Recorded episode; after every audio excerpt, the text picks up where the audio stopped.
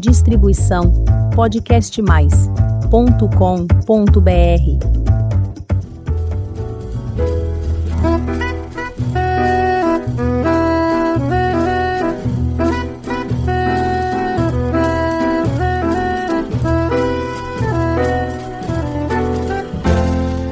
Olá, eu sou Elizabeth Junqueira do canal Avosidade.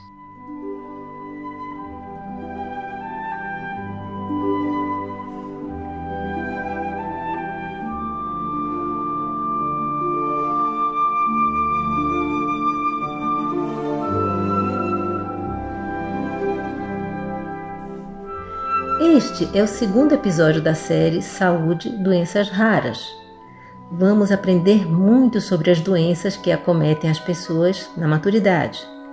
Cada fase da vida necessita de cuidados específicos. Isto vale para crianças, jovens, adultos e principalmente para as pessoas que têm mais de 50 anos.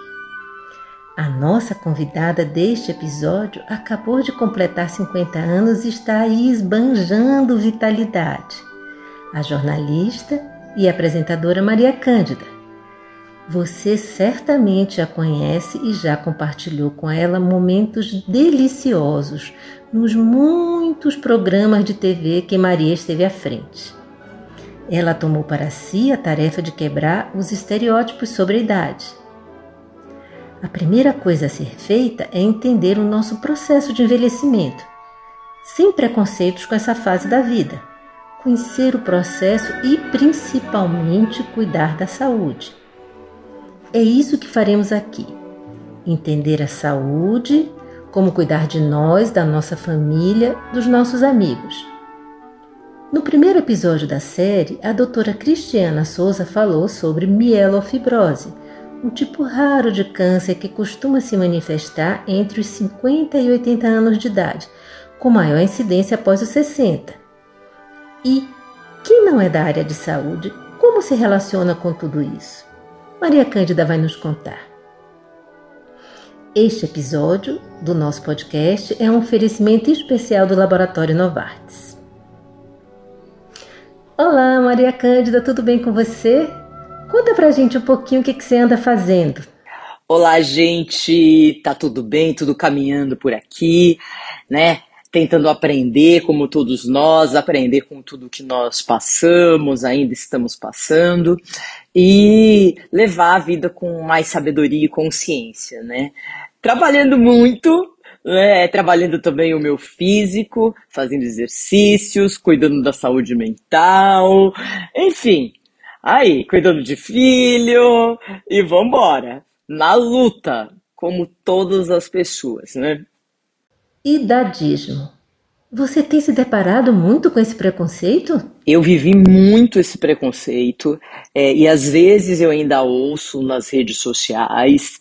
Já também ouvi em aplicativos de relacionamento, você tá velha e tal. E eu só tenho 50 anos, só tenho, né? Então a gente ouve, eu tô aqui, eu sou uma ativista da mulher madura para quebrar esse preconceito, para principalmente quebrar é, o que fizeram na cabeça dessa mulher, né? Por quê? Eu acredito que o preconceito com relação à idade, principalmente para as mulheres, ele começa a acontecer quando elas chegam nos 40 anos lá. Por isso que eu falo das 40 a mais. E é um absurdo, porque com 40 a gente está realmente começando a nossa vida. Esse preconceito que eu digo que eu vivi, muitas vezes eu vivo, mas para mim já é, é, já é até tranquilo, porque eu sei muito bem lidar com isso, ele pode acabar com a vida de uma mulher, né? E, e isso não pode acontecer. Né? A gente tem que lutar contra esse preconceito e contra as brincadeirinhas, né? A mulher tá chegando nos 40, ah, tá ficando velha, né? Ah, agora não tem mais para você, ó, oh, você é panela velha, panela velha que faz comida boa, né? Remetendo ao fato de que a mulher, ah, agora você vai pra cozinha e não faz mais nada. O poder sexual dela, o poder feminino, meio que é jogado do lado. Agora ela não tem mais esse poder. Ah, esse poder só fica com 20 anos, 25 e tal. E nem 30, né? Fica com, com as mulheres que têm menos idade. E a gente não pode deixar isso acontecer, né? A velhice ainda é vista como um fim, né? E não como um uma fase da nossa vida, né, que todos nós vamos passar. E que se a gente se cuidar, pode significar uma segunda chance, assim, total, segunda, terceira chances de viver com mais consciência, com mais determinação, aproveitando essa, as experiências que nós vivemos, né? É, o preconceito com relação aos velhos é muito cruel né? É muito cruel, porque quando a gente exclui a pessoa, principalmente quando ela está no momento mais vulnerável, e é um momento da saúde mais vulnerável, um momento da, do físico mais vulnerável, né? às vezes menos autonomia, é, isso pode trazer muitos danos psicológicos. Então, se a gente avaliar que começa lá nos 40 e que vai se intensificar, Agora não, né? A gente está lutando contra isso, mas assim, é não pode acontecer. Por isso, porque acaba com a vida de uma pessoa. E a gente quer é dar cada vez mais motivos para a pessoa viver e se cuidar. Essa é a grande chave. Cuidar de você mesmo e não ficar ouvindo e, e, e multiplicando essas minhocas na cabeça. Como lidar com os estereótipos criados em relação às pessoas maduras? Eu acho o seguinte: eu acho que a primeira coisa para a gente lidar com o preconceito é lidar com o nosso próprio preconceito, que é a gente é, assumir a nossa idade, entender as fases da vida, não mentir a idade. Né? Eu falo muito da geração ageless, que é a, são pessoas que não se identificam em nenhum momento com idades. Eu acho que esse é um caminho aí mais para frente. Mas a primeira coisa que a gente tem que fazer é assumir a nossa idade, é entender o envelhecimento de uma forma saudável, cuidar da gente. Assim, eu acho que não mentir a idade é um caminho muito bom, porque quanto mais você fala, como a gente mesmo tem preconceito, porque foi colocado na nossa cabeça, é um mundo né, que foi achatando é, as pessoas mais velhas e tal. Então, assim, a gente vai falando, assim, mas peraí, eu tenho o que aconteceu comigo exatamente. Eu tenho, eu cheguei nos 40, 42, mas eu, eu pensei que eu já tivesse velha, eu pensei que eu ia estar tá velha. Na minha cabeça, quando eu tinha 20, eu falava 40 era, era o fim. Eu tô com 50, eu tô começando a segunda fase da minha vida. Então, assim, não mentir a idade e perceber as pessoas, a evolução da, das pessoas. É claro que tem uma pontuação, claro, de pessoas em países pobres que tiveram nada de oportunidade. Eu estou falando desde o nível da nutrição, assim, não tiveram oportunidade de se alimentar, que trabalharam é, sabe, num sol que vai, vai estragar essa pele, vai ter um envelhecimento precoce, uma série de coisas. Então, assim, eu não estou nem falando de, eu tô falando de você começar a ver os modelos que estão aí, né, e entender esses processos de, é, que, de, de menos oportunidades, mas entender que não é mais como a gente imaginava. Então, esse é um primeiro ponto. O segundo ponto né, que eu gostaria de colocar é o seguinte. Em segundo lugar, eu iria averiguar com informações né, os benefícios da idade, né, o quanto a gente melhora a cabeça.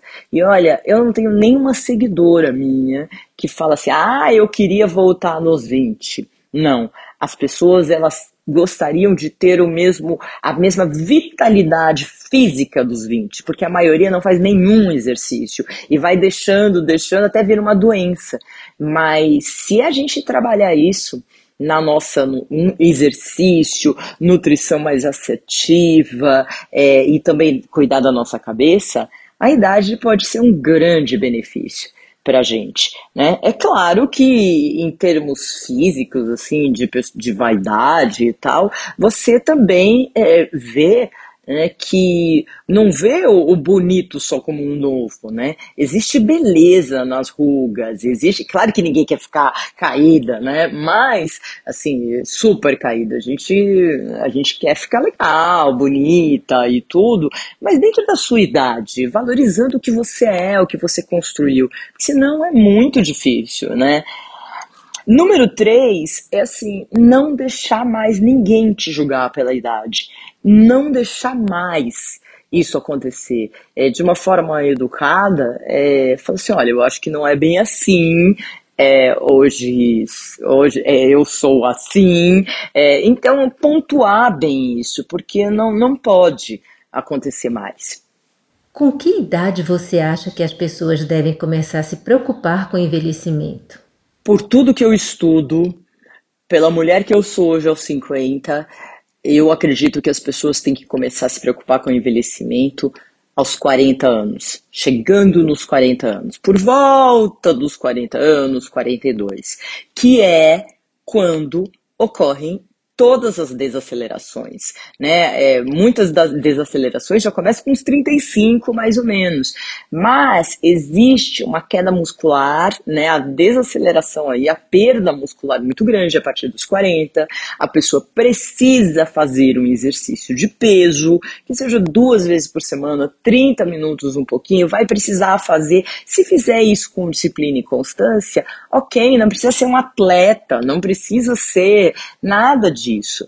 É, outra coisa, o metabolismo vai ficar mais lento, cada vez mais lento. Na menopausa, onde eu estou neste momento, né, ela vai vai estar tá mais lento ainda. Tem uma queda hormonal gigantesca. Então, assim, vamos nos cuidar para isso. Então, depois dos 40, vai ocorrer ganho de peso. Se você comer a mesma coisa, se você não for mais assertiva, se você é, não buscar alimentação mais saudável, vai ser bem difícil.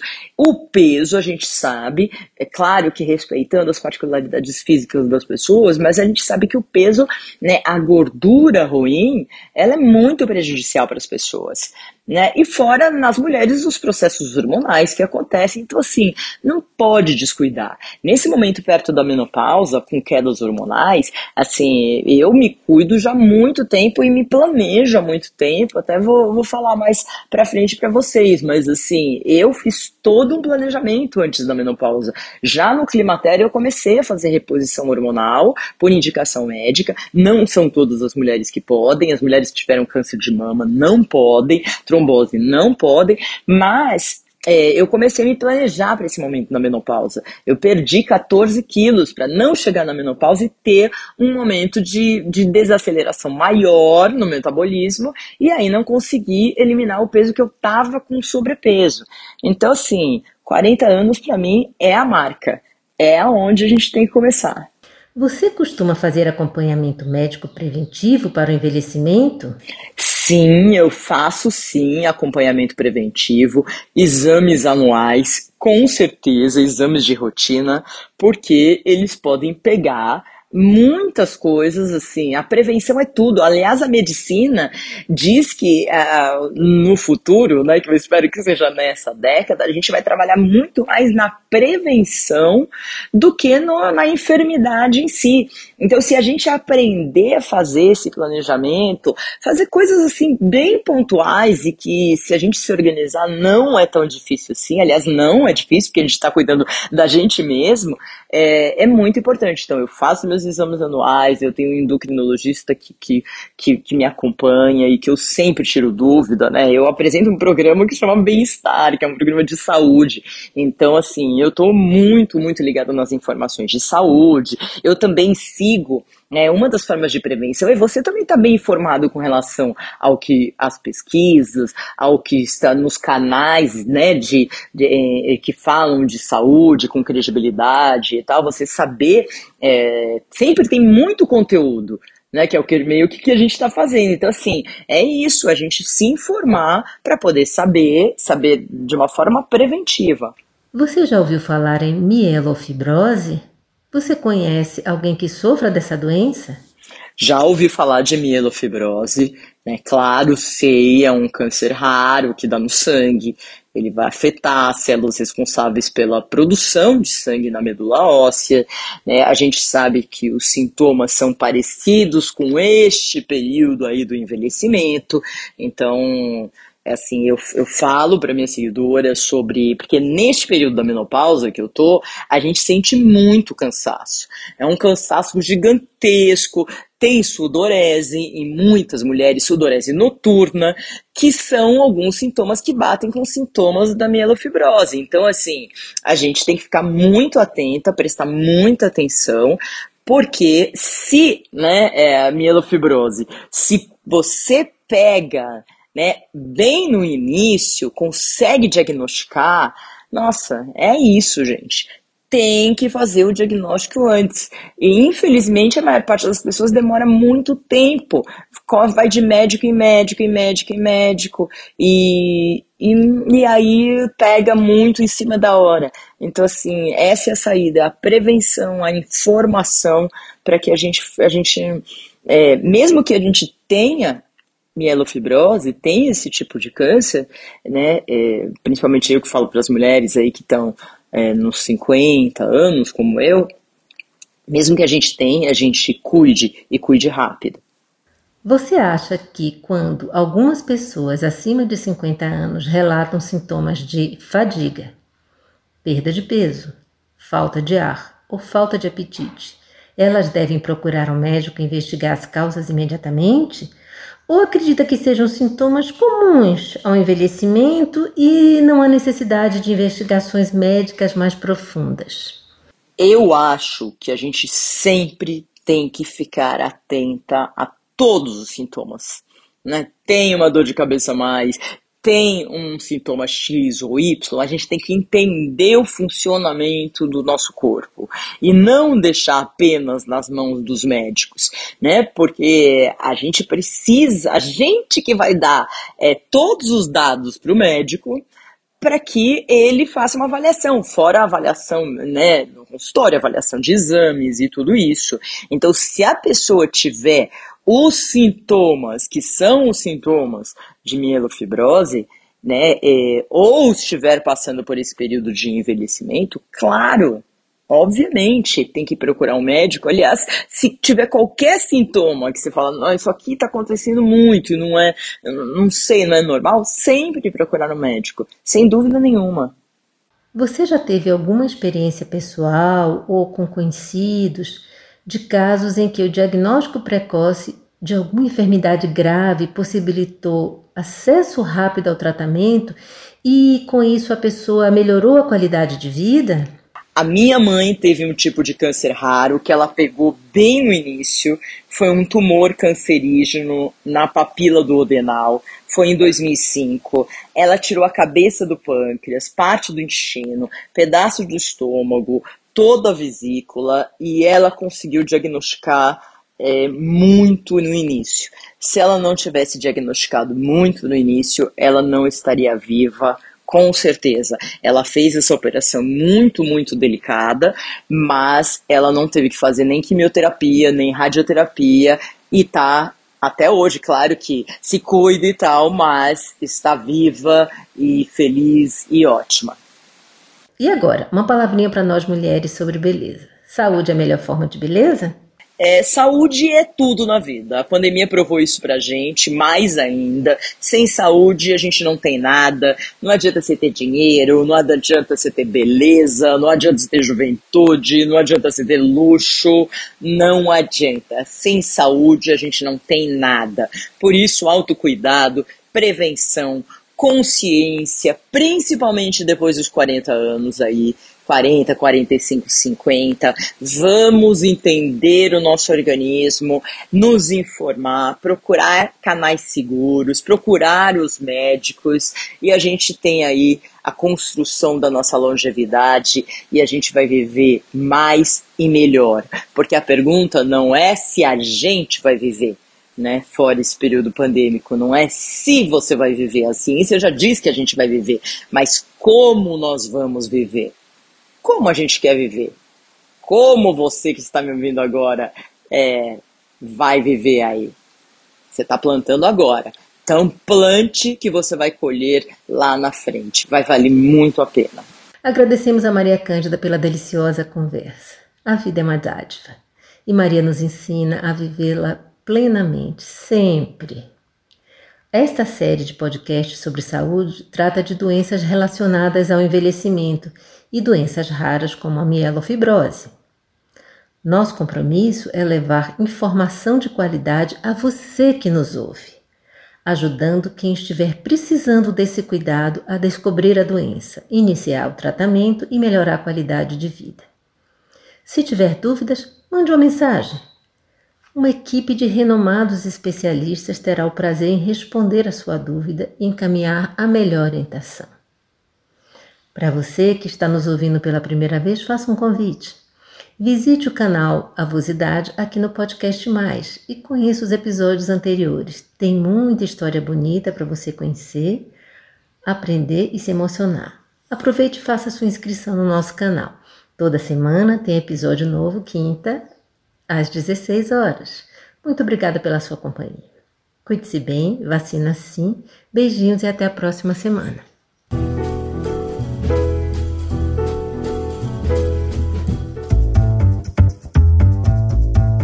Distribuição podcastmais.com.br